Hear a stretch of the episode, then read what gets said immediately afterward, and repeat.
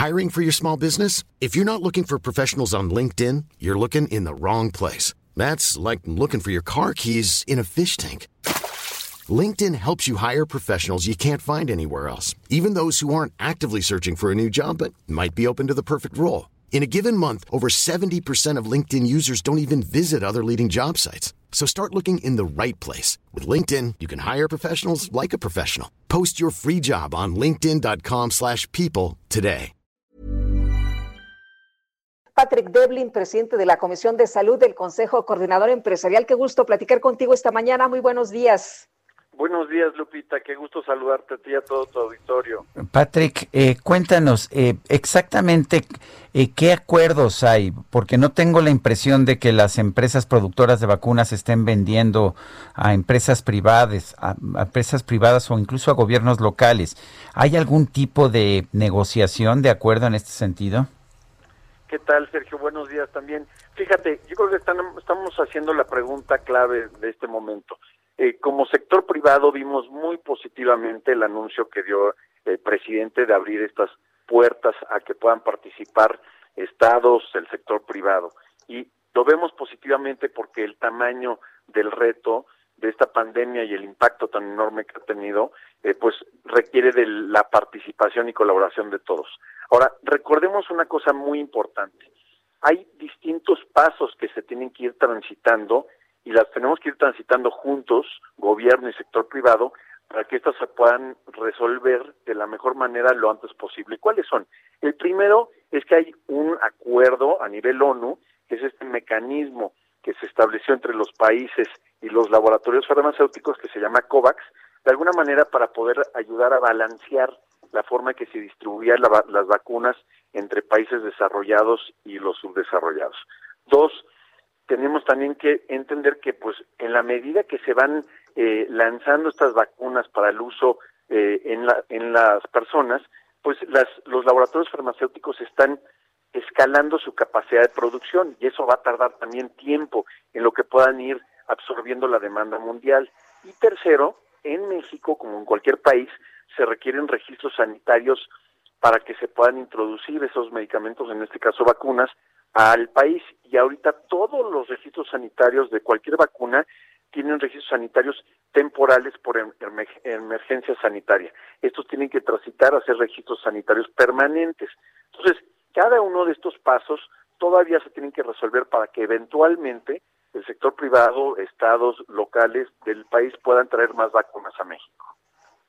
Eh, Patrick, esta situación de las compañías que han eh, estado ya formalizando los pedidos a las farmacéuticas eh, de alrededor de 10 millones de vacunas, cuéntanos un poquito que, quiénes son estas compañías, ya se hizo de manera formal, ya están en tratos con quiénes. Bueno, evidentemente tras este anuncio que dio el presidente de la República el viernes pasado, desde el sector privado hemos estado contactando directamente a cada uno de los laboratorios farmacéuticos que tienen eh, pues vacunas que están ya autorizadas en el país, con la intención de refrendar nuestra intención, nuestro interés formal de poder atraer eh, más vacunas.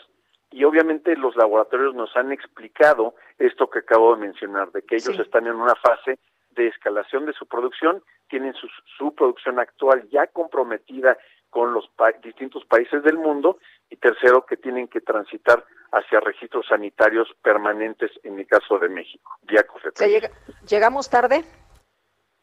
Pues no, eh, realmente es un proceso, Lupita, para que cualquiera una de estas vacunas puedan llegar a estar en manos de privados, todavía se necesita poder lograr que la demanda mundial sea atendida por estos laboratorios.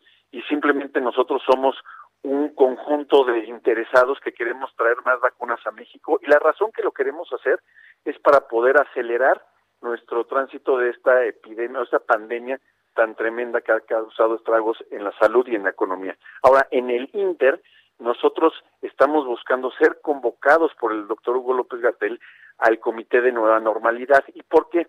Porque sabemos que como sector privado tenemos mucho que aportar para ayudar a que el plan de vacunación que es muy ambicioso, porque pues hay que cubrir la totalidad de la población mexicana con la vacuna, pues podemos nosotros ayudar con nuestra eh, infraestructura, capacidades, nuestros hospitales, nuestras farmacias y centros de distribución como centros de vacunación, etcétera. Entonces, estamos buscando ir sumando para coadyuvar en este proceso en lo que logramos traer más vacunas conjuntamente al país.